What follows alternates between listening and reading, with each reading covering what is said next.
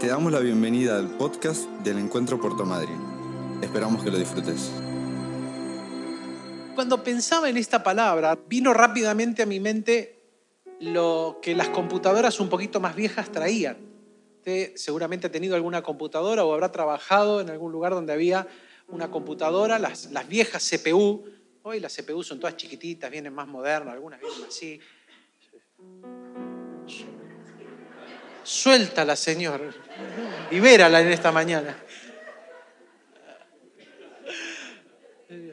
Si se va a manifestar, hágalo como Laura, enseguida arrancamos.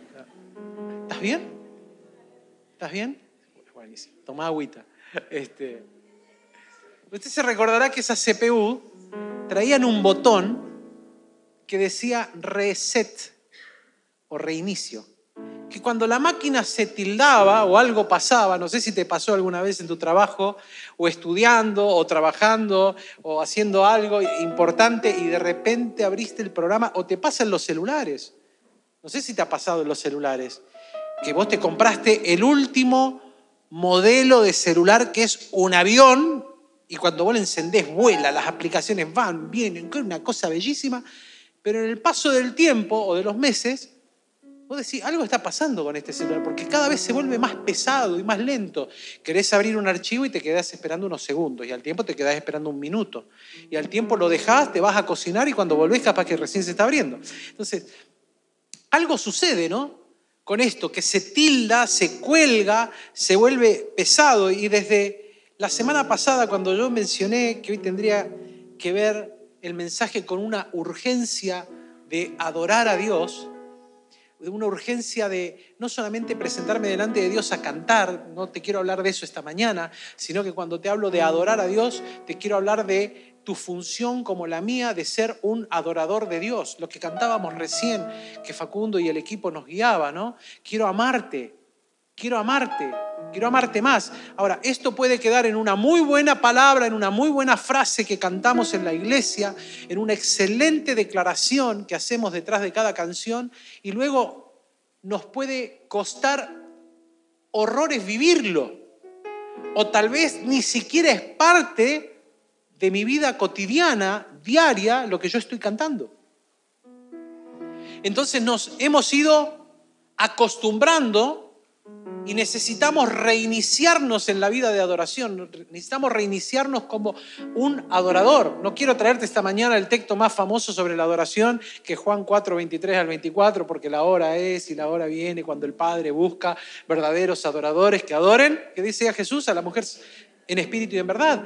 Quiero, quiero llevarte por otro lado porque necesitamos resetearnos, necesitamos reiniciarnos. Cuando yo pensaba en esto, te decía, lo unía rápidamente con la computadora que generalmente tiene esa necesidad de reinicio cuando se vuelve lenta, cuando se vuelve pesada, porque los programas que tiene, los cookies que se van agregando cada vez que abrís una página de internet, que vos no lo ves, pero están y se meten allí, empiezan a ralentizar el sistema operativo de la computadora o de tu celular. Empiezan a consumir datos. No está en la aplicación visible, está como una aplicación oculta que consume datos. Y vos decís, pero ¿por qué? Si acabo de cargar la batería y empecé a usarlo y en segundo se vino abajo. ¿Qué pasa? Hay aplicaciones que la están consumiendo. Y cuando eso nos sucede, nosotros vamos al técnico. Llevamos la computadora al técnico, el técnico vuelve a agarrar la, PC, la analiza, ve lo que está funcionando mal y generalmente una de las cosas que hacen es reiniciarla, resetearla. Borran todo, cargan todo de vuelta los programas originales y cuando vos agarrás la computadora o el celular, vuelve a volar. Decís, ah, ahora sí, esto era. Pero al tiempo corres el riesgo de que vuelva a suceder exactamente lo mismo. ¿Por qué? Porque nosotros mismos le vamos agregando cosas. Le vamos agregando cosas. Esto, este tiempo que estuve eh, en una de las internaciones domiciliarias, porque primero estuvimos con el pastor Javier Mascotena, que lo conocen ustedes aquí, luego estuvimos en la casa de, mis cuñados, de Guillermo y de Analía, que algunos también les conocen. Y ellos tienen en su estudio una, una iMac, una computadora que es un avión que la usa uno de mis sobrinos, el más chiquito, con juegos. Así que está pesada. Un día charlaba y decía, no, no sé por qué esa computadora calienta tanto y está pesada. La ponían a abrir y, era como esto, ¿no? Me voy a hacer algo y a la media hora vuelvo y recién está abriendo. Y le digo, ¿me dejas mirarla? Le digo, esa computadora está pesada porque tiene programas que le están consumiendo datos. Así que me puse a, ver, a acomodarla un poco y al rato ya eh, entraba el sistema de reposo, ya no era necesario apagarla, no calentaba. Dice, ¿qué le hiciste? Nada, acomod- le saqué lo que la volvía pesada. Y la, traje, la llamé y le dije, mira, en esta carpeta, ¿ves acá? Todas estas cosas que vos ves son los archivos de descarga que no deberían ya estar, porque ya una vez que los descargaste los podés borrar. Y están acá y te están consumiendo datos. Y están haciendo que la computadora, que tiene que ser un avión, se vuelva lenta. Decirle a que está al lado, no te vuelvas lento.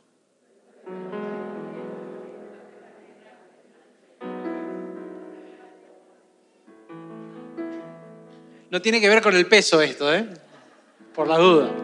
No te vuelvas lento. ¿Por qué? Porque hay cosas ahora en la vida cristiana, y permitime esta analogía de la computadora, nosotros somos a veces como esa computadora o como ese celular, pero en la vida cristiana nos vamos acostumbrando al sistema que llamamos fe, al sistema que llamamos congregarnos, al sistema que llamamos reunión o culto o, lo que fuere, ponele vos el nombre que quieras. Y nos vamos adaptando tanto que hasta eh, eh, nos volvemos personas que cada vez le vamos dando menos valor a cosas que Dios le da valor continuamente. Por ejemplo, te doy un ejemplo práctico. Obviamente que tiene que ser porque Dios está tocando tu corazón esto que voy a decir, ¿no? Pero ¿cuándo fue la última vez que vos pasaste a un altar tomando una decisión en tu vida, sea la que sea? Porque no sé si a vos te pasa, a mí me pasa, que cuando hay un llamado, a veces uno dice, bueno, no es para mí esto. Porque yo ya soy pastor y yo tengo tantos años de creyente. Esto es para el nuevo. Pero en el fondo hay como una llamita en tu corazón donde está el Espíritu Santo intentando avivarla, insinuándote que vos deberías estar en el altar. ¿Te ha pasado eso? Pero viste que uno, por alguna razón, no pasa. O a veces lo excusamos detrás de, otra frase más, crist, más cristianator que otra cosa. El Señor todo lo ve, Él me ve acá en mi silla. Y sí, es verdad, el Señor todo lo ve. Y si vos tomás una decisión en tu silla y no te moves de ahí, el Señor la ve. Pero cuando hay un llamado al altar, hay un llamado a asumir un compromiso. Y quedarme en mi silla es decirle al Señor, yo quiero, pero no quiero compromiso. Entonces el Señor puede bendecirte en tu silla con la decisión que estás tomando, claramente, porque Él es Dios Todopoderoso. Él lo puede hacer. Pero si Él está marcando en un día algo que está logrando afectar algo en tu mente, en tu corazón, en tu espíritu, es porque quiere llevarte a tomar una decisión frente a eso. ¿Qué pasó que no, no estamos asumiendo la decisión? ¿Qué pasó que de repente hay personas que dicen, bueno, yo llego para la media hora que empezó la reunión, porque las canciones a mí a veces me, aburren un poco. Perdón, yo te cuento que en el cielo vamos a adorar permanentemente. Si no practicás acá, eh, capaz que hay que ir para el otro lado en vez de para allá. Este, no sé, ¿viste? No sé. Pero, ¿viste que este es el mal que tenemos los cristianos? Nos vamos volviendo pesados. O frente a una palabra que ya la conoces o que alguien la predicó o que ya es parte de tu vida, o decir, ah, ya la conozco. Y en ese ya la conozco hay un doble mensaje como que le estoy diciendo al Señor, yo ya lo conozco eso, no, no, no tengo nada nuevo para aprender. Y nos volvimos pesados pensando que ya sabemos todo. Cuando si yo te doy un, un, una ayuda en esto espiritual, si vos tomaras el mismo versículo bíblico todos los días y todos los días te sentaras con lápiz y papel a pedirle al Señor que luego de leerlo te dé una enseñanza, todos los días tendrías una enseñanza con el mismo versículo. Porque la palabra de Dios es viva y eficaz, cortante como una espada de doble filo, que dice que penetra hasta los tuétanos, o sea, el caracú, y discierne, ¿qué cosa dice? Los pensamientos del hombre y de la mujer. O sea que si yo me expongo a la palabra, siempre hay algo nuevo para aprender. Pero en el recorrido de la vida cristiana, a veces nos volvemos pesados. Y yo esta mañana quiero hablarte de una urgencia que necesitamos todos, que es reiniciarnos. Y en ese primer reinicio, reiniciarnos como algo que Dios busca, un adorador. Dios no busca un servidor, Dios no busca un líder, Dios no busca un ungido, una ungida, un llamado, una llamada, un pastor, una pastora. Dios busca un hijo, una hija que lo ame y que lo adore.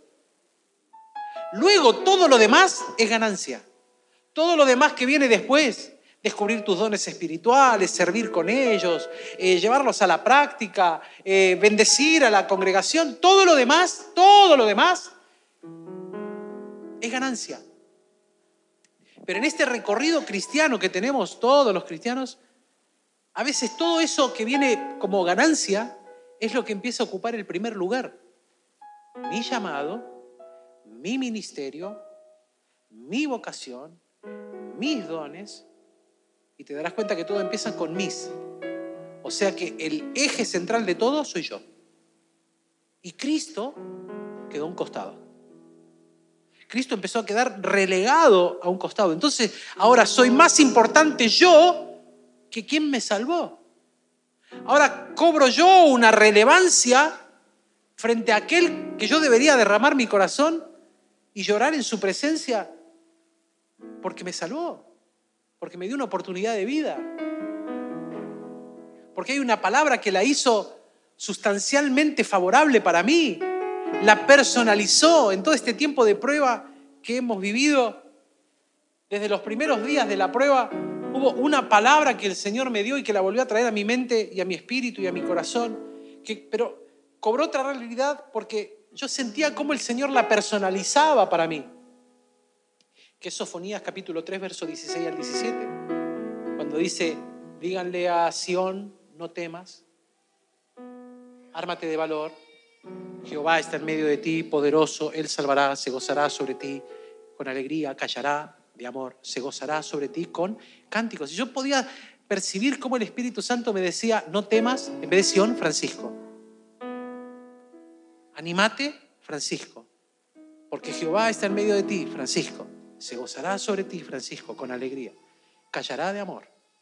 Yo podía percibir cómo el Espíritu personalizaba esa palabra y me agarraba de esa palabra en el día de la prueba cuando todo salía mal y en los primeros momentos era una mala, otra mala, otra mala, otra mala, otra mala y otra mala. No había buenas. Pero me agarraba de esa palabra y podía adorar a mi Señor, como dirá el Salmo también 149, aún sobre sus lechos. Y ahí no está hablando de que estás acostadito adorando, sino que estás postrado.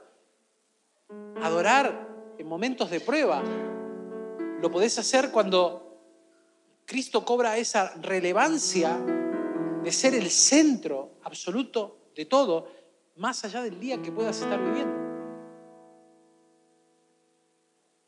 Entonces necesitamos reiniciarnos, necesitamos ver las claves en que, que tenemos que volver a prestarle atención en este reiniciarnos como un adorador, muchachas, hermanas, como una adoradora de Dios porque si no podemos eh, declarar cosas extraordinarias al cantar.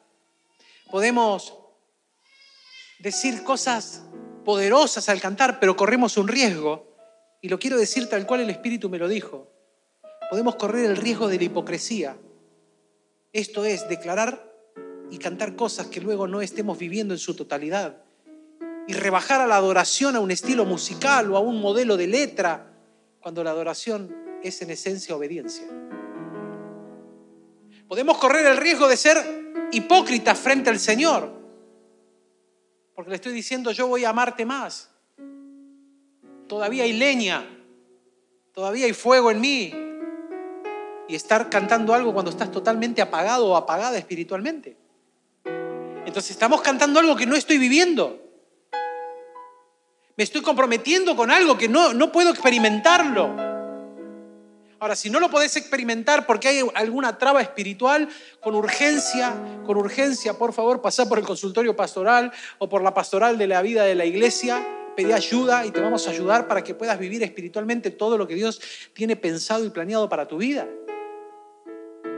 Pero si es porque algo te empezó a volver lento o lenta, porque en el sistema religioso te empezaste a ayornar y acostumbrar, esta es una mañana para reiniciarnos, porque Dios no te quiere pesado, no me quiere pesado a mí, no te quiere pesado pesada a vos. Dios nos quiere como un avión volando en su presencia, listos y dispuestos, sensibles a su voz. Y para esto yo quiero hablarte de cinco herramientas prácticas que, que encuentro que necesitamos trabajarlas para reiniciarnos. Así que yo te propongo esta mañana observar qué cosas debo trabajar en mí para reiniciar mi adoración, mi vida de adorador delante del Señor. Yo quiero ser ese adorador. Estos días me encontré con, con canciones, me fui al, al Spotify y me busqué todas las canciones, las viejitas, ¿viste? Pero viejas, ¿eh? Estoy hablando 88, 87. De ahí arranqué más o menos. De repente me encontré con, yo ya no quiero cantar por cantar. Yo quiero una serenata espiritual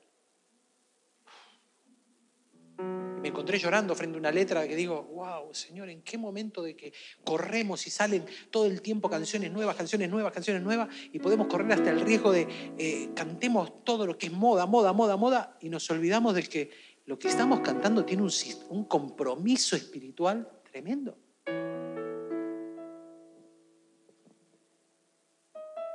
Claro, es que cuando nos acostumbramos al sistema, nos vamos volviendo sin quererlo pesados, lentos, por observar o una moda, observar una cosa o la otra, y perdemos de vista el corazón de un verdadero adorador. Yo puedo adorar con un himno, con un corito campañero, con el hombre de Galilea va pasando va, o estamos de campaña para la gloria de Dios, pañuelo en mano, acordeón, este, con la última que estamos cantando acá, yo puedo adorar con cualquiera de ellas, con instrumento, sin instrumento.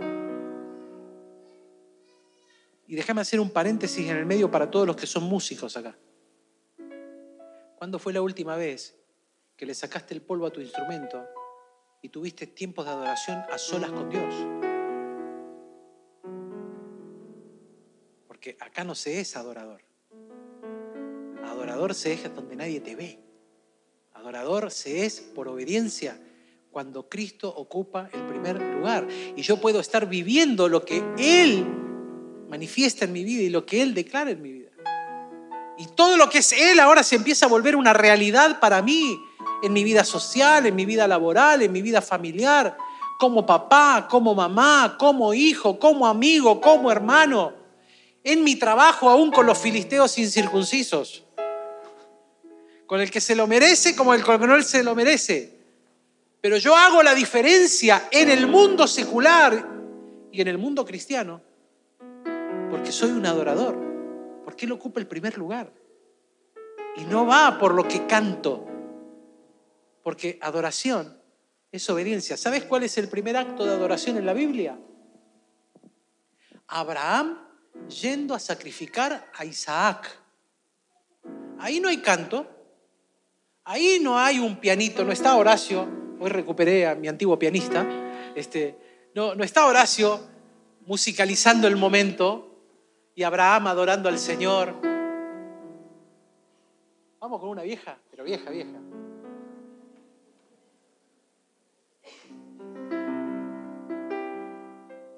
Cuán bello es el Señor.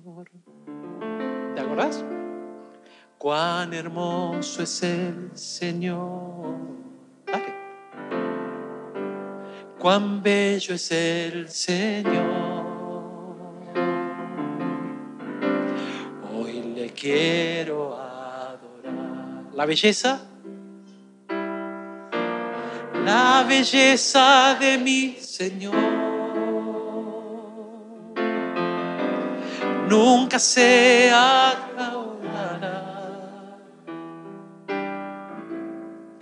hermosura de mi Señor.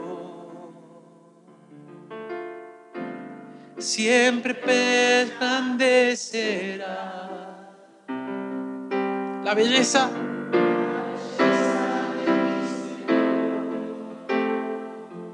Mm, nunca agotará hermosura de mi Señor. Siempre resplandecerá. Abraham no está yendo así al altar. Ese, ese acto no hay adoración. Es más, le hizo cargar al hijo la madera, la leña. Claro, ahí entraría, ¿no? Todavía tengo hambre, todavía tengo leña. Sí, sí. Cuando vos cantés todavía tengo leña, acordate de ese acto. Porque es como ir caminando con la leña para echarte vos luego arriba del altar y quemarte. Creo que no, lo haríamos si viéramos eso, ¿no? Digamos, bueno, adoremos con otra. La adoración es obediencia. Cuando Dios vio la obediencia de Abraham, lo detuvo. Cuando él vio que él ató al hijo, lo puso ahí arriba del altar y estaba a punto de bajarle el cuchillo en el cogote para degollarlo, la voz del Señor habló y le dijo, detenete, ya sé, ¿estás dispuesto a esto? Y ahí entre los matorrales había un carnero agarrado por los cuernos y agarraron y lo sacrificaron y fue un olor grato para el Señor. Ese día Abraham, que hasta ese momento conocía al Dios que cumple promesa, porque Dios le había dicho que iba a tener un hijo y lo tuvo a los ciento y tanto de años. Tenía 120 años cuando fue a hacer esto con, con su hijo Isaac. Él conocía a Dios como el Dios de, de cumplir promesas. Pero ese día en ese altar, él conoció a Jehová es mi proveedor. Jehová mi proveedor. Porque él proveyó para el altar. Esa experiencia él no la tenía hasta ese momento. La tuvo detrás de un acto de adoración. ¿Cuántas experiencias espirituales Dios tiene para cada uno de nosotros? pero que a veces por estar pesados, por estar lentos, por estar ayornados a un sistema, nos perdemos de, de, encontrar la riqueza de lo que Dios tiene en una experiencia nueva, renovadora, espiritual para nosotros porque nos hemos vuelto pesados, porque me acostumbré al sistema, porque ahora ya sé que va a subir fulano, sube Mengano, cantamos esta, cantamos las otras. ¿Quién dirige hoy? Dirige Cintia, o dirige Jorge, o dirige Facu, y ya sabemos hasta cuál canción le gusta más a cada uno, entonces hoy seguro que cantamos esta, esta, esta, ah, Jorge la tiene, es el as de la manga de Jorgito, ¿no? Esta va, esta va como piña, esta seguro la cantamos, porque ya los conocemos y eso nos, en vez de ayudarnos a, a adorar a Dios, nos estorba. Nos estorba. Entonces quiero hablarte de herramientas prácticas, cinco de ellas, voy a ir rápido. La primera, hay que trabajar con la memoria. No olvidar que respondemos en gratitud a una acción mayor. Yo no sé si tienen todas las placas para ir poniendo, chicos, este, para que el que anote tenga la posibilidad de, de verlo. Cuando yo pensaba en esto, esta semana te vas a dar cuenta que yo te di pistas del mensaje. Porque de lunes al viernes, cada texto tiene que ver con un texto que yo voy a hablar esta mañana. Cada texto y cada pequeño devocional de la palabra diaria fue un preámbulo de este mensaje de esta mañana. Así que voy a empezar con lo que dije el día lunes, pero de una forma diferente. Hay que trabajar con la memoria. El lunes te hablé de un problema de memoria que tenemos los cristianos. Hay que volver a trabajar con la memoria, o sea, no olvidarme que yo le estoy respondiendo en gratitud a una acción mayor. Jesús dio absolutamente todo. Entonces yo pregunto, ¿cómo yo no lo voy a dar todo por Él? ¿Cómo yo no lo voy a dar todo por Él? ¿Cómo le voy a poner excusas al Señor en mi entrega, en mi consagración, si Él dio todo? Él ya lo dio todo. Él dio lo mejor que tenía. Se dio a sí mismo para morir por tus pecados. Cada, cada día que cometes un error, Dios murió por ese error. Cuando volvés a sentir el perdón de Dios porque fallaste en algo, eso es producto de hace 2023 años, Cristo en la cruz pagó con su sangre, con su muerte y con su resurrección tu perdón y el mío. Entonces yo al momento de adorar debo solucionar mi problema de memoria. Porque me convertí hace tanto que me puedo olvidar de que es por gracia. Me puedo olvidar de que es por gracia.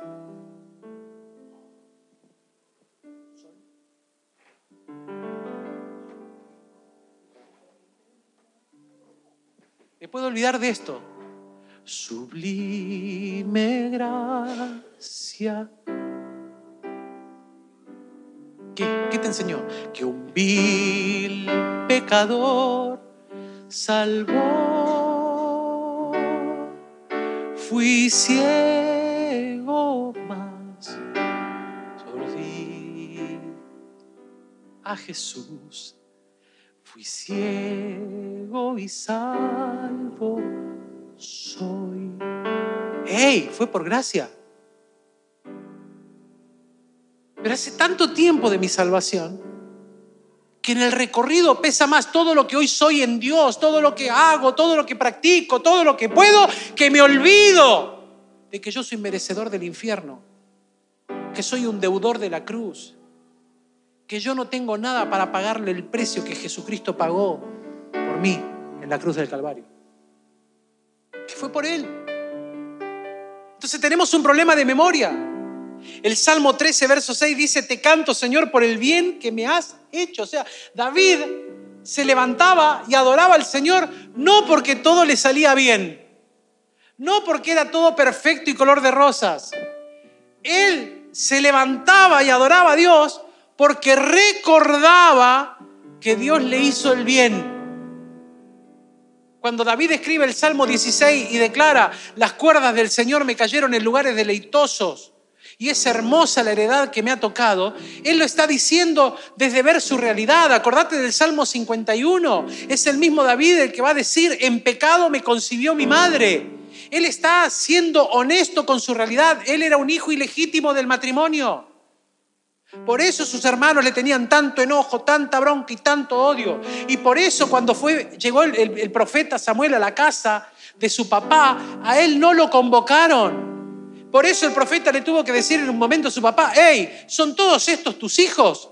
Ah, no, me falta uno, el más chiquito, está en el campo. Bueno, tráelo porque de acá no nos movemos hasta que el pibe venga. Y cuando vino le echó el cuerno del aceite encima y dijo, he aquí el rey de Israel.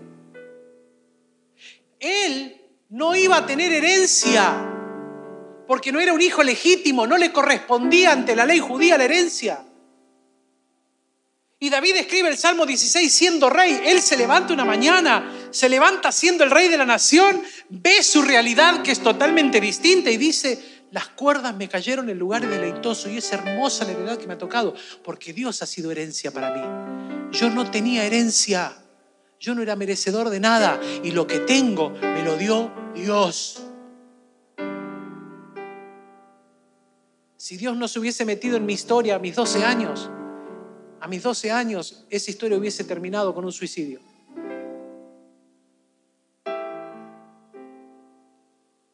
Empastillado hasta el moño. Y me levanté como si me hubiese tomado una aspirina. Una pésima decisión me hubiese privado de ver a mi esposa, de ver a mis hijos y de ver la historia que Dios tiene. Yo cuando me levanto en casa y veo a mi esposa y veo a mis hijos, hoy mucho más que antes, no puedo dejar de llorar en gratitud.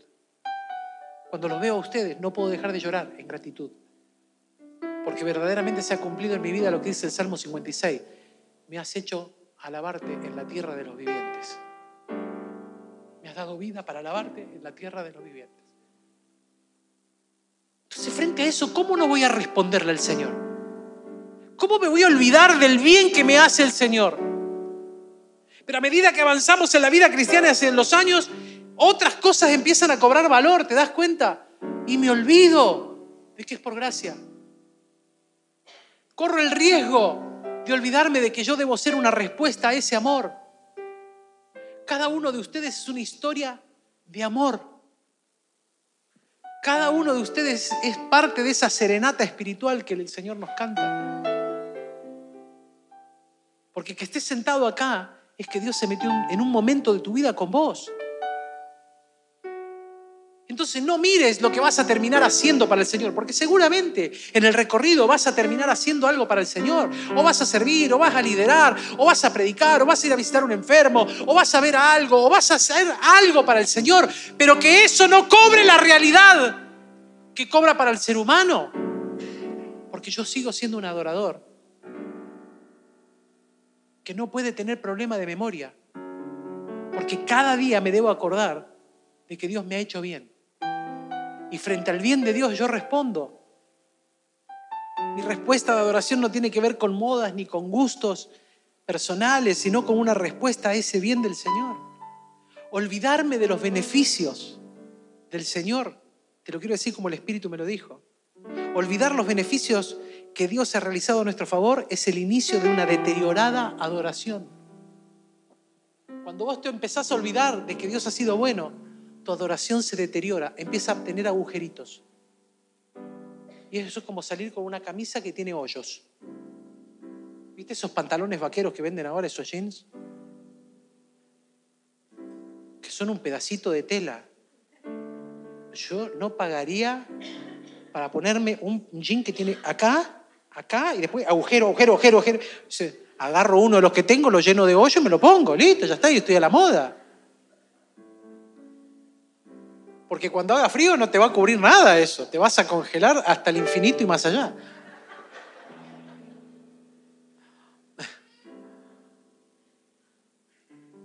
Necesitamos entender que la adoración deteriorada es como un pantalón con hoyos, o como una camisa o una remera con hoyos. No te cubre. Aunque vos te lo ponés y decís, pero a mí me sirve. Sí, pero cuando viene el frío te entra frío por todos lados. Cuando viene la lluvia te mojas y no estás cubierto porque tu adoración está deteriorada. Cuando otras cosas empiezan a ocupar tu ojo, lo que ves, llámese como se llame, lo que estás viendo y no estás viendo al Señor, ese es el inicio de una adoración deteriorada. Son las manifestaciones de una adoración deteriorada. Cuando podés ver más las fallas de alguien que seguramente va a fallar. Porque te aclaro, ¿eh? yo si vos me mirás a mí como que no te voy a fallar, ya te, ya te saco la mochila, te voy a fallar. Olvídate. Porque vivo de este lado de la eternidad. Entonces todos los días corro el riesgo de fallarle a alguien. ¿O no? Romy, mañana voy. No fui. Uy, este. Pastor, me hiciste esperarte y no viniste. Y te fallé. Bueno. Pero cuando vos empezás a mirar más, y lo voy a decir bíblicamente, la paja en el ojo ajeno sin mirar tu viga es principio de una adoración deteriorada.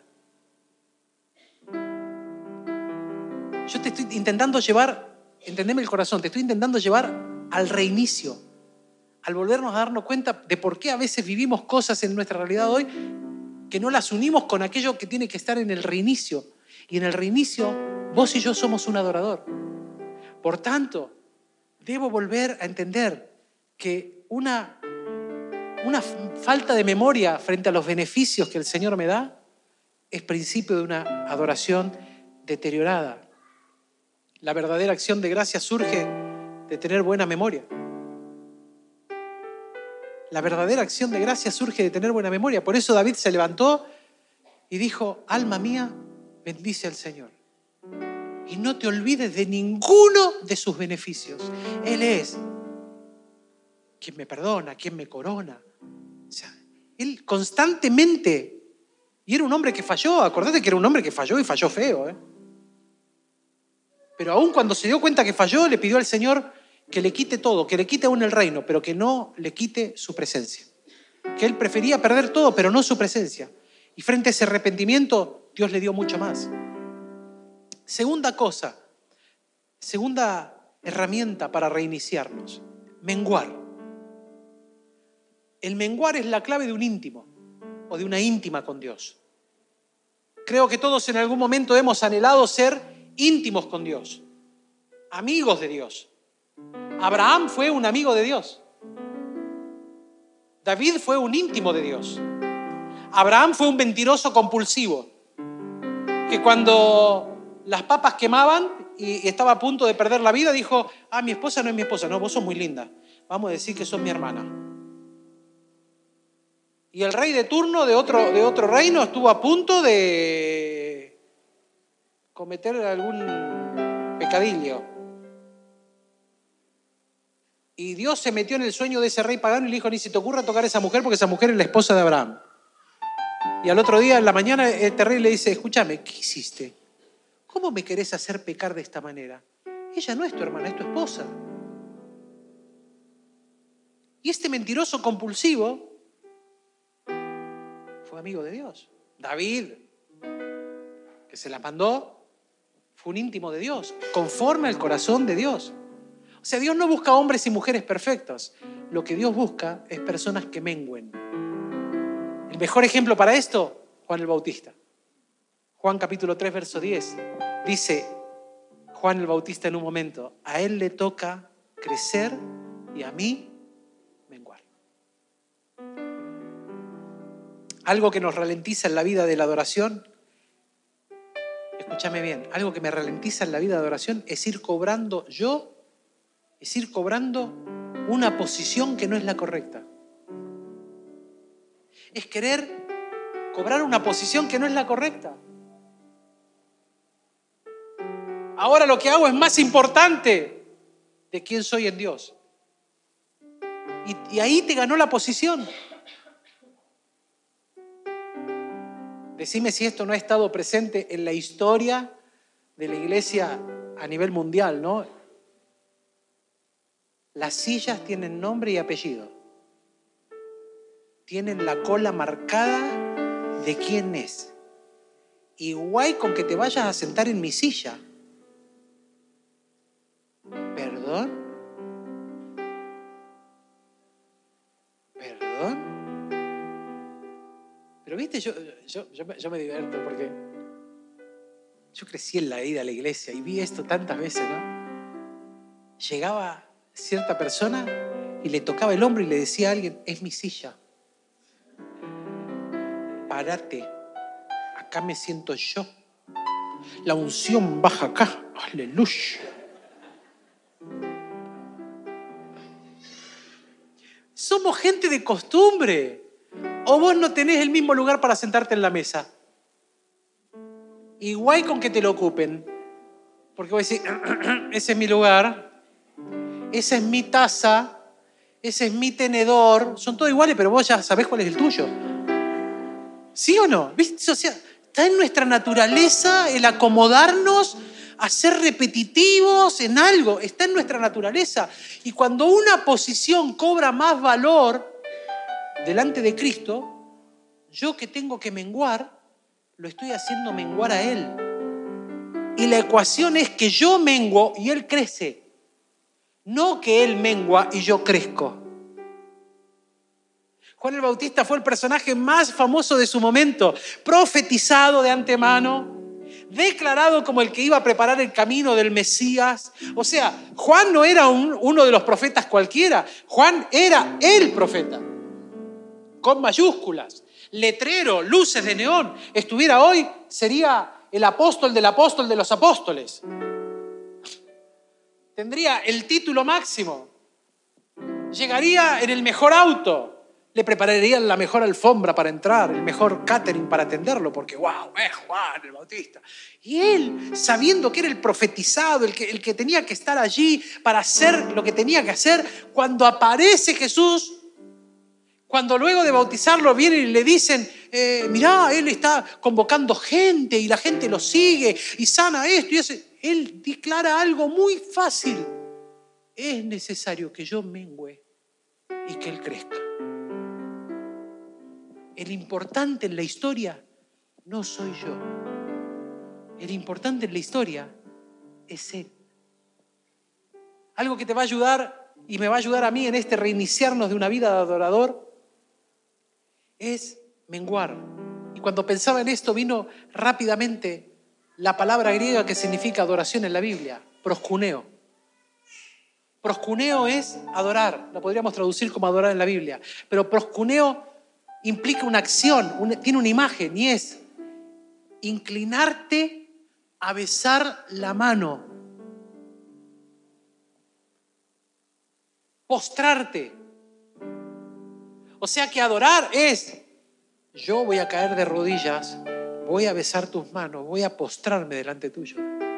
Adoración no es lo que nosotros modernizamos, o la canción rápida o la canción lenta.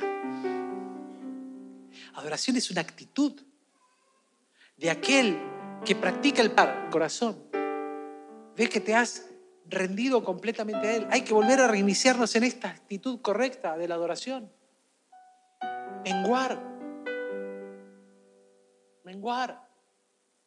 Yo recuerdo cuando hace unos años atrás, en una iglesia, estábamos adorando, ya no me acuerdo la canción que cantábamos en ese momento, ¿no? Pero yo la estaba cantando ahí y el Señor me decía en mi espíritu, postrate. Y yo estaba sentado en la primera fila. Abrí mis ojos mientras la cantábamos.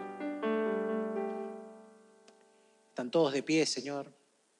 Yo no me voy a arrodillar. Y la seguí cantando y el Señor volvió a decirme, arrodillate. Y yo la cantaba todo espiritual, ¿no? Ay, Señor, si se arrodillan dos o tres, yo también me arrodillo y ponía cara de circunstancia, ¿no? Aleluya. Estoy tocando el cielo, estoy adorando y el Señor me está hablando y me está diciendo postrate y yo me estoy negando. Señor, que se postren tres o cuatro y si se postran algunos yo me postro. Bueno, voy a quedar en ridículo, estoy sentado en la primera fila. Y la tercera vez el Señor me dijo esto, si no te postras no te escucho. Y ya no me importó nada y me tiré y adoré al Señor. Cuando todo terminó y nos volvíamos para el seminario con nuestros compañeros, yo le pregunté a uno que era muy amigo mío, che, ¿quedó mal que yo me tirara ahí? Me dice, deja de creerte tan importante, nadie te estaba mirando.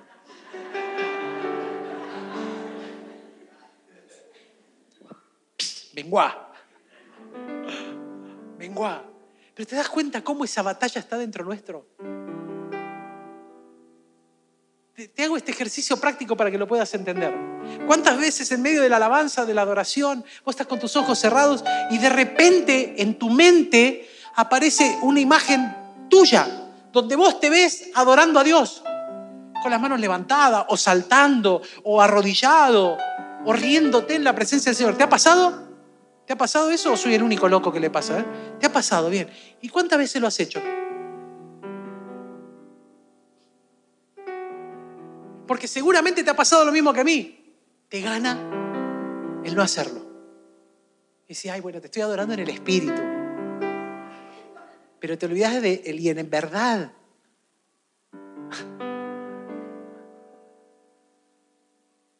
Hace años atrás salió un proyecto de música que se llamó We Are One. Bueno, no sé si lo pronuncié bien porque acá me corrige enseguida el inglés. ¿no? Llamaba We Are One. Este, y ese, ese proyecto empezaba con se hizo en África y empezaba con una canción, las primeras letras en, en africano. Bayechi, Bayechi, Wosi, Bayechi, King of King, Bayechi. Ay, a mí ya se me empieza a mover el cuerpo. claro, porque si eso fuera cantado acá, Vallechi, Vallechi, vos Pero en África,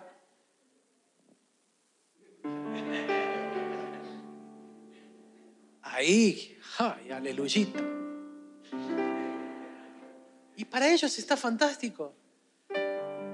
Claro, y yo cuando cantaba eso, yo un día visualizo eso en mi espíritu, me veo saltando. Y, y el Señor me dice, así quiero que la cantes. Bueno, pero a mí me cuesta, menguá. Porque la adoración no te puede costar. La adoración es fácil cuando yo menguo y Él crece. Ya no me importa quién me ve, quién me escucha, si desafino, si, si cantando toco mejor el timbre o que otra vez. Ya no importa, ya no importa. Lo que importa es quién te está viendo.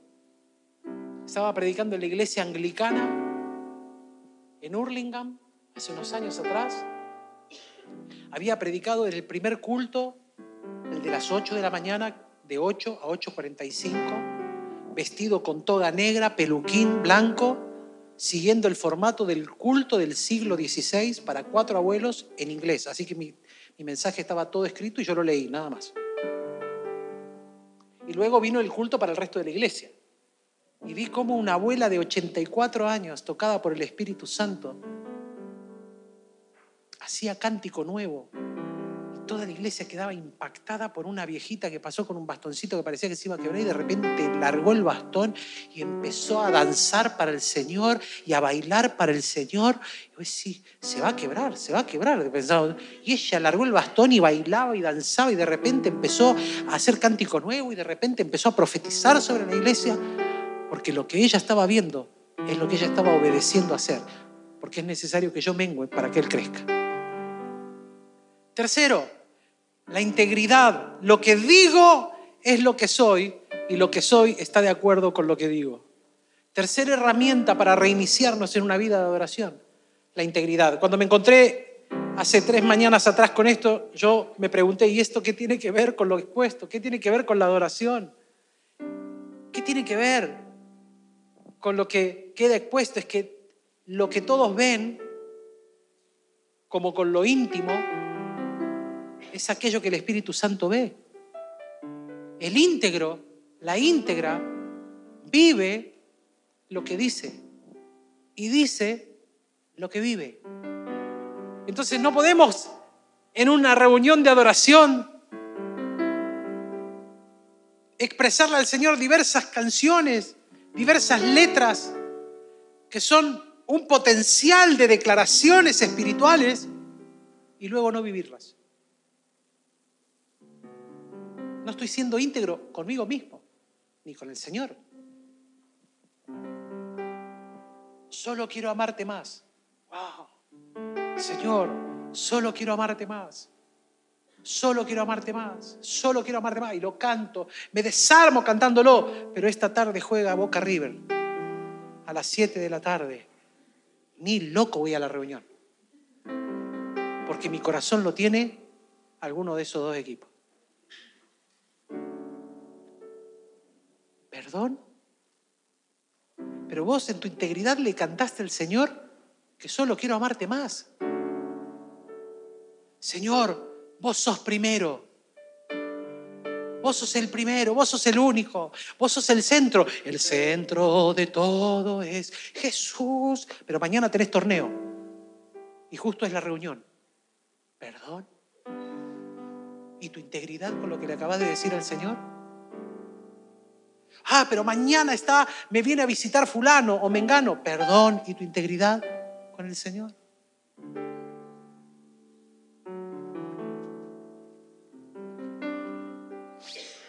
Es que estoy cansado, tengo trabajo, tengo, viste, son todas las excusas que... Y, y no nos damos cuenta que todas esas cosas nos van volviendo lento o lenta. Y nos ralentizan y nos apagan el íntegro, la íntegra, camina una vida de, rectitud con el Señor. Yo pensaba, gloria a Dios que no vivimos en el Antiguo Testamento.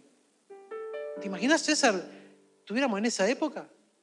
El sacerdote entraba a la presencia del Señor a ministrar primero en el altar, luego en el lugar santo, los panes de propiciación, el encendido de las velas, el incienso y luego tenía que entrar al lugar santísimo. Pero cuando él ya entraba, ya iba atado en su tobillo con una soga. Que afuera del tabernáculo le iban dando soga, ¿no?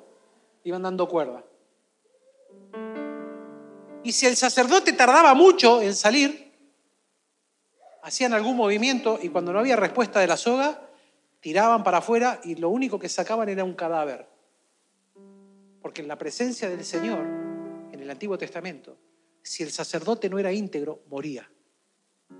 Fíjate esto, podía entrar al altar del sacrificio, podía entrar al lugar santo, que involucra la adoración, la oración, pero cuando entraba a la presencia del Señor, si no era íntegro, moría. Gracias a la gracia. Porque bajo la gracia el Señor dice que ahora podemos entrar todos confiadamente al trono de la gracia. Aleluya. O sea, puede entrar el más pecador como el que está viviendo un camino de santidad. ¿Por qué? Porque estamos bajo la gracia. Pero si fuera en aquella otra época... Ahora, esto nos juega en contra frente a la integridad. Porque a veces estamos tanto bajo la gracia que la rebajamos permítame la expresión, a grasa. Y grasa es algo de lo que todavía me quedó por acá. Por acá, por acá hay algo. Pero no es gracia. Yo no puedo rebajar la gracia, el peso de la gracia. Necesito entender que lo que dice el Salmo 33.1, Alegraos justos en Jehová, en los íntegros es hermosa la alabanza. Y une la alabanza, la adoración con la integridad. En la vida del íntegro, dice el Señor, es hermosa la alabanza. Así que déjame un paréntesis ministerial ahí. Y en la vida del que no es íntegro, ¿cómo es la alabanza? Y está manchada está eh, con un obstáculo. Gracias, no me salía la palabra, se me enredó la lengua. Hay algo que la está frenando, hay un obstáculo, porque está faltando integridad. Integridad entre lo que digo y lo que soy. Yo soy cristiano. Escuchaba a un amigo personal que, está en España viviendo en este tiempo y predicaba el otro día un, un mensaje sobre el cristiano y el mundano. Ambas palabras terminan con la misma, el mismo final, ¿no? No lo quiero decir porque queda feito. Pero ese final, ese final es una palabra compuesta, donde esa parte final involucra una, una acción también, como perteneciente a. El mundano es el perteneciente o rendido al mundo, pero el cristiano es el perteneciente o rendido a Cristo. Ahí está la diferencia. Por tanto, ahora yo tengo que vivir esta experiencia del Salmo 33. Alegraos, justos en Jehová, en los íntegros, es hermosa la alabanza. Yo tengo que vivir lo que canto y cantar lo que vivo. Por eso hay gente que le cuesta hacer un cántico nuevo, porque no tienen experiencia con el Señor. No lo estoy diciendo desde el juicio, por favor, entender el corazón de tu pastor. Intento esta mañana que te animes a vivir algo nuevo de lo que Dios quiere para tu vida. Pero Dios tiene pensado para vos y para mí experiencias extraordinarias en la presencia del Señor. Alegrados justos en Jehová, en los íntegros, es hermosa la alabanza. Yo debo vivir esta integridad en Cristo en mis relaciones interpersonales, en mi familia, en mi matrimonio, como papá, como mamá, como trabajador de una empresa, como estudiante de una escuela primaria, secundaria, universitaria. Yo debo ser esa luz que brilla en este mundo porque soy íntegro, pero no soy solamente íntegro en que no robo, no mato, no no no no codicio, no no las cosas malas. No, no, soy íntegro entre la realidad de lo que digo y lo que soy porque lo que soy es lo que digo. Y eso se manifiesta como primera acción delante del Señor en la adoración. Porque ese es el lugar más íntimo que tenemos con Dios cada uno de nosotros. Cuarto, adoramos sobre la base del cumplimiento de sus palabras. Salmo 56, 10, voy, voy rápido para terminar. En Dios cuya palabra alabo, en Jehová cuya palabra alabo. El salmista hace esta declaración por lo menos dos veces en este salmo. Tu alabanza debe estar centrada en las palabras que Dios te ha dado, no en emociones. Las palabras que Dios te ha dado deben ser el centro, porque esas palabras son las que te mantienen enfocado en su poder y en su cumplimiento. Una persona que adora a Dios debe ser alguien que está rodeado de palabra de Dios para aplicarla en la adoración.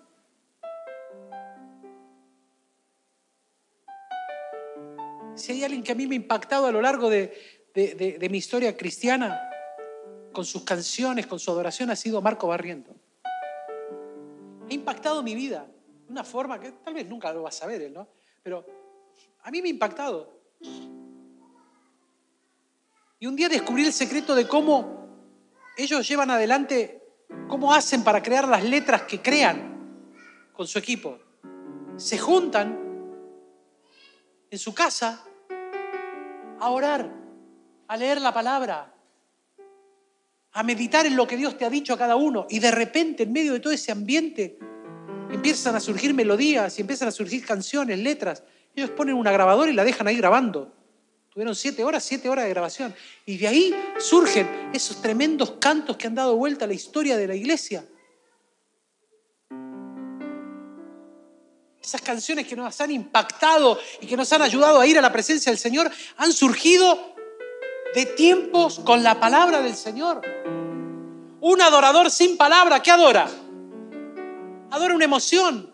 Cuando la vida de adoración no está centrada en las palabras de Dios, cae en el deterioro de la emocionalidad. Entonces necesito algo que me emocione. De ahí surgen frases como, y hoy no estuvo tan buena la adoración, no me llegó. Perdón, no te tiene que llegar a vos porque no es para vos, es para el Señor. No me tiene que llegar a mí. No me tiene que gustar a mí es para Él. Cuando prediqué en Venezuela, me impactaba porque ellos cantaban con su estilo musical, marimbas y ah, caribeños, caribeños, ¿no? Y claro, no es mi estilo. A mí al principio, los primeros minutos me costó, te soy honesto, me costó porque era todo una, era un baile eso. De mi lado, ¿no? Yo decía, esto es un baile mundano. No, es como adoran. Cuando he ido a predicar al impenetrable chaqueño, ¿vos te crees que vamos con Gilson, vamos con Marcos Brunet? No, la paisanada agarra la guitarra y es a chacarera, a samba, a malambo cristiano. Punto. Guitarra, violín y bombo. Y charanguito alguno. Está extraordinario. Claro, a mí al principio me choca, me cuesta. Porque nos hemos acostumbrado a que sea tanto para nuestro gusto y nuestra emocionalidad que nos olvidamos que la adoración tiene que estar basada en palabra. Yo adoro en respuesta a su palabra. Dios te impacta esta mañana con una palabra. Cuando vos sos impactado por una palabra de Dios, Él está esperando una respuesta de adoración.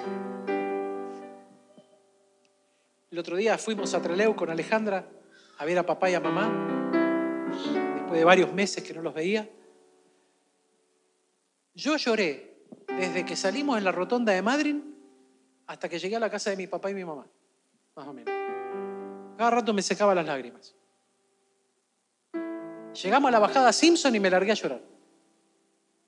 Llegamos al solito, me largué a llorar. Llegamos allá al COSE, me largué a llorar. Llegamos a las antenas de Mickey y esas, las orejas de Mickey, ya ves estreleo, y ves el valle, me largué a llorar. ¿Sabe por qué? Por gratitud. Porque Él me hace habitar en la tierra de los vivientes. ¿Cómo, no voy a expresarle mi gratitud a Él? ¿Cómo no voy a darle de mi gratitud a Él? ¿Cómo no le voy a cantar a Él con la mejor, la, la mediana, la que para la emocionalidad es buena o no es buena? Yo voy a adorar a Dios. Con lo que Dios coloque en mi mano para adorarlo y con la canción que Dios coloque en mi boca para cantarle, porque mi adoración es una respuesta al cumplimiento de su palabra, no a una emoción. Y por último, el motor de nuestra adoración es aquello que perseguimos.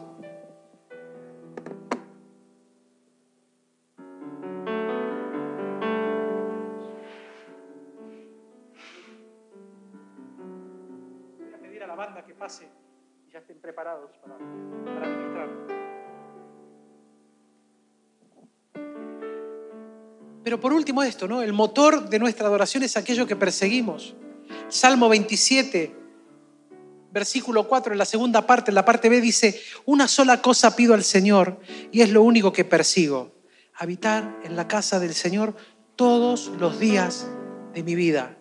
Por último, yo quisiera ver este motor de una vida que adora verdaderamente y que por ello habla de reinicio. Y te hago una pregunta, ¿cuántas cosas quieren ocupar un lugar para que las persigas? ¿Cuántas cosas quieren ocupar un lugar para que vos las persigas? Una carrera, un auto, pintar la casa, un hijo, un nuevo trabajo, una mudanza, vacaciones, una salida de fin de semana, ropa nueva, una comida, un deporte, una amistad, una familia. Son todas cosas buenas en sí mismas. Ninguna es mala, pero no pueden estar en el primer lugar. No pueden ser el objetivo de lo que vos perseguís en la vida. Porque si vos empezás a perseguir ellos, te vas a encontrar como me he encontrado yo con gente que está muy desilusionada de perseguir cosas que no ha logrado alcanzar en la vida. Uh, yo esto lo vengo persiguiendo de hace tantos años y nunca lo logro alcanzar. Cuando parece que estoy a punto, algo pasa y se cae. Algo pasa y no lo logro alcanzar. Es que te pusiste un objetivo primario como centro de tu vida, que no es lo prioritario. No puede ser el motor de tu vida. Dios quiere que persigamos una sola cosa. Y esa es estar en su presencia permanentemente. Eso no significa estar en la iglesia 24 horas. Habitar en su presencia es que Él cobre centralidad y realidad en mi vida todos los días. Todos los días. Yo le decía al equipo anoche, y te lo cuento a vos que sos un lector de la palabra diaria que envío, te habrás dado cuenta que a veces voy capítulo a capítulo y a veces me salté siete capítulos, a veces pasé a otro libro. Es que yo arranco a leer la Biblia y no paro hasta que Dios me dice cuál es la palabra. No es simplemente por decir, bueno, hoy va el capítulo 2, mañana el capítulo 3, el otro capítulo 4, el capítulo 5. Yo leo orando y diciendo, Señor, ¿cuál es la palabra que vos tenés para la iglesia? ¿Cuál es la palabra que tenés para mí en primer lugar? Y arranco. Y a veces me he leído tres libros seguidos de la Biblia hasta que aparece. Eso es Él cobrando centralidad. ¿Por qué? Porque el motor es Él. El motor no es que vos recibas el WhatsApp de la palabra diaria todos los días. Porque si no caíste de vuelta en el hábito de, de leer algo. El motor es que cada día Dios está hablando algo. Y este tu pastor, por lo menos, quiere escuchar qué está hablando Dios para luego impartírtelo. Para que vos tengas la posibilidad de escuchar ese día lo que Dios quiere decirle a la iglesia. Podríamos decir esta mañana que aquello que uno persigue se convierte en el verdadero foco de la vida. Y allí debemos detenernos porque cuando Cristo no es el verdadero foco, otros focos u otras cosas comienzan a ocupar ese espacio y corren de la escena lo que es prioritario. Concluyo. Esta semana yo he sentido la fuerte convicción por parte del Espíritu Santo de que hay cosas que están ocupando el lugar que le corresponden a Él. Cosas que naturalizamos, que van desde nuestros propios gustos hasta el acostumbramiento de hacer las cosas por hacerlas. Porque ya están naturalizadas.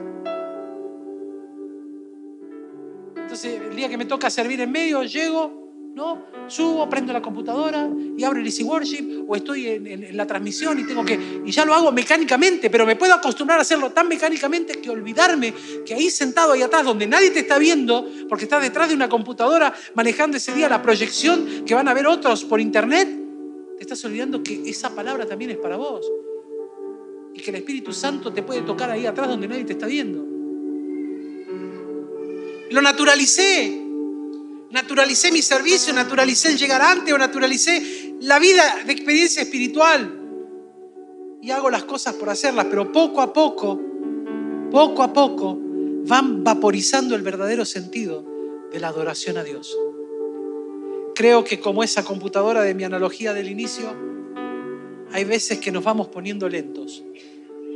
Somos como esa computadora o ese celular que tiene todo para ser un avión, está ralentizada, producto de programas y de descargas que se le han realizado que le están consumiendo datos. Hay una urgencia, hermano, de volver, hermana, hay una urgencia de volver a la fuente, de volver a la esencia de lo sencillo con Dios, donde Él ocupa un lugar prioritario y el agradarlo a Él es lo que yo percibo. Es necesario volver a menguar, porque si yo no menguo, voy a entrar en una discusión que voy a perder con Dios. Y la discusión es esta. Yo le voy a querer explicar a Dios que yo tengo razón. Y el Señor te va a decir, yo morí por todas tus razones. Yo entregué en la cruz del Calvario todo por todas tus razones. Por tanto, no tenés razón. La única razón sigo siendo yo clavado en la cruz y resucitando al tercer día y habiéndote prometido que volveré a buscarte pronto. Esa es la única razón. Es necesario que yo mengüe para que Él crezca. Necesitamos volver a ser como Juan el Bautista, que en el medio de la cresta de la ola de su éxito, le dijeron, pero mira que hay otro eh, que está haciendo algo parecido a lo que vos haces. Y él dijo, es necesario que yo mengüe y que él crezca. Yo voy a desaparecer de la escena, pero él va a crecer. Y si él crece, todo está bien. Todo está bien. Si yo pierdo en mi razón frente a él, todo está bien. Porque él es la razón. Jesucristo es la razón de todo. Él es la razón de mi existir.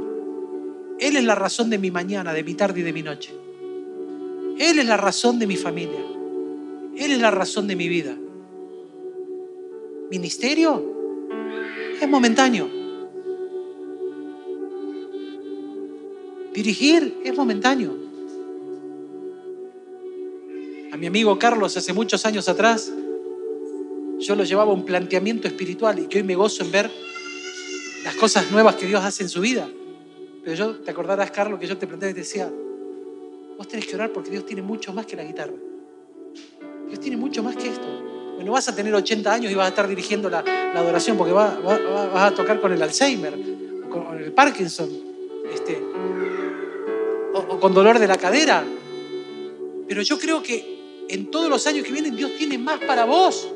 Hay que descubrirlo. Como lo creo para cada uno de ustedes esta mañana. Dios tiene más. Pero para descubrir ese más hay que volver a reiniciarnos en el punto donde Dios nos quiere. Un adorador de Él. La sencillez de ser nuevamente un adorador.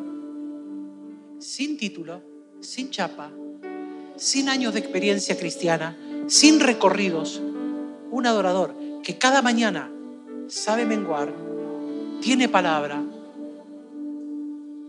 sabe entrar en intimidad, se vuelve un amigo de Dios.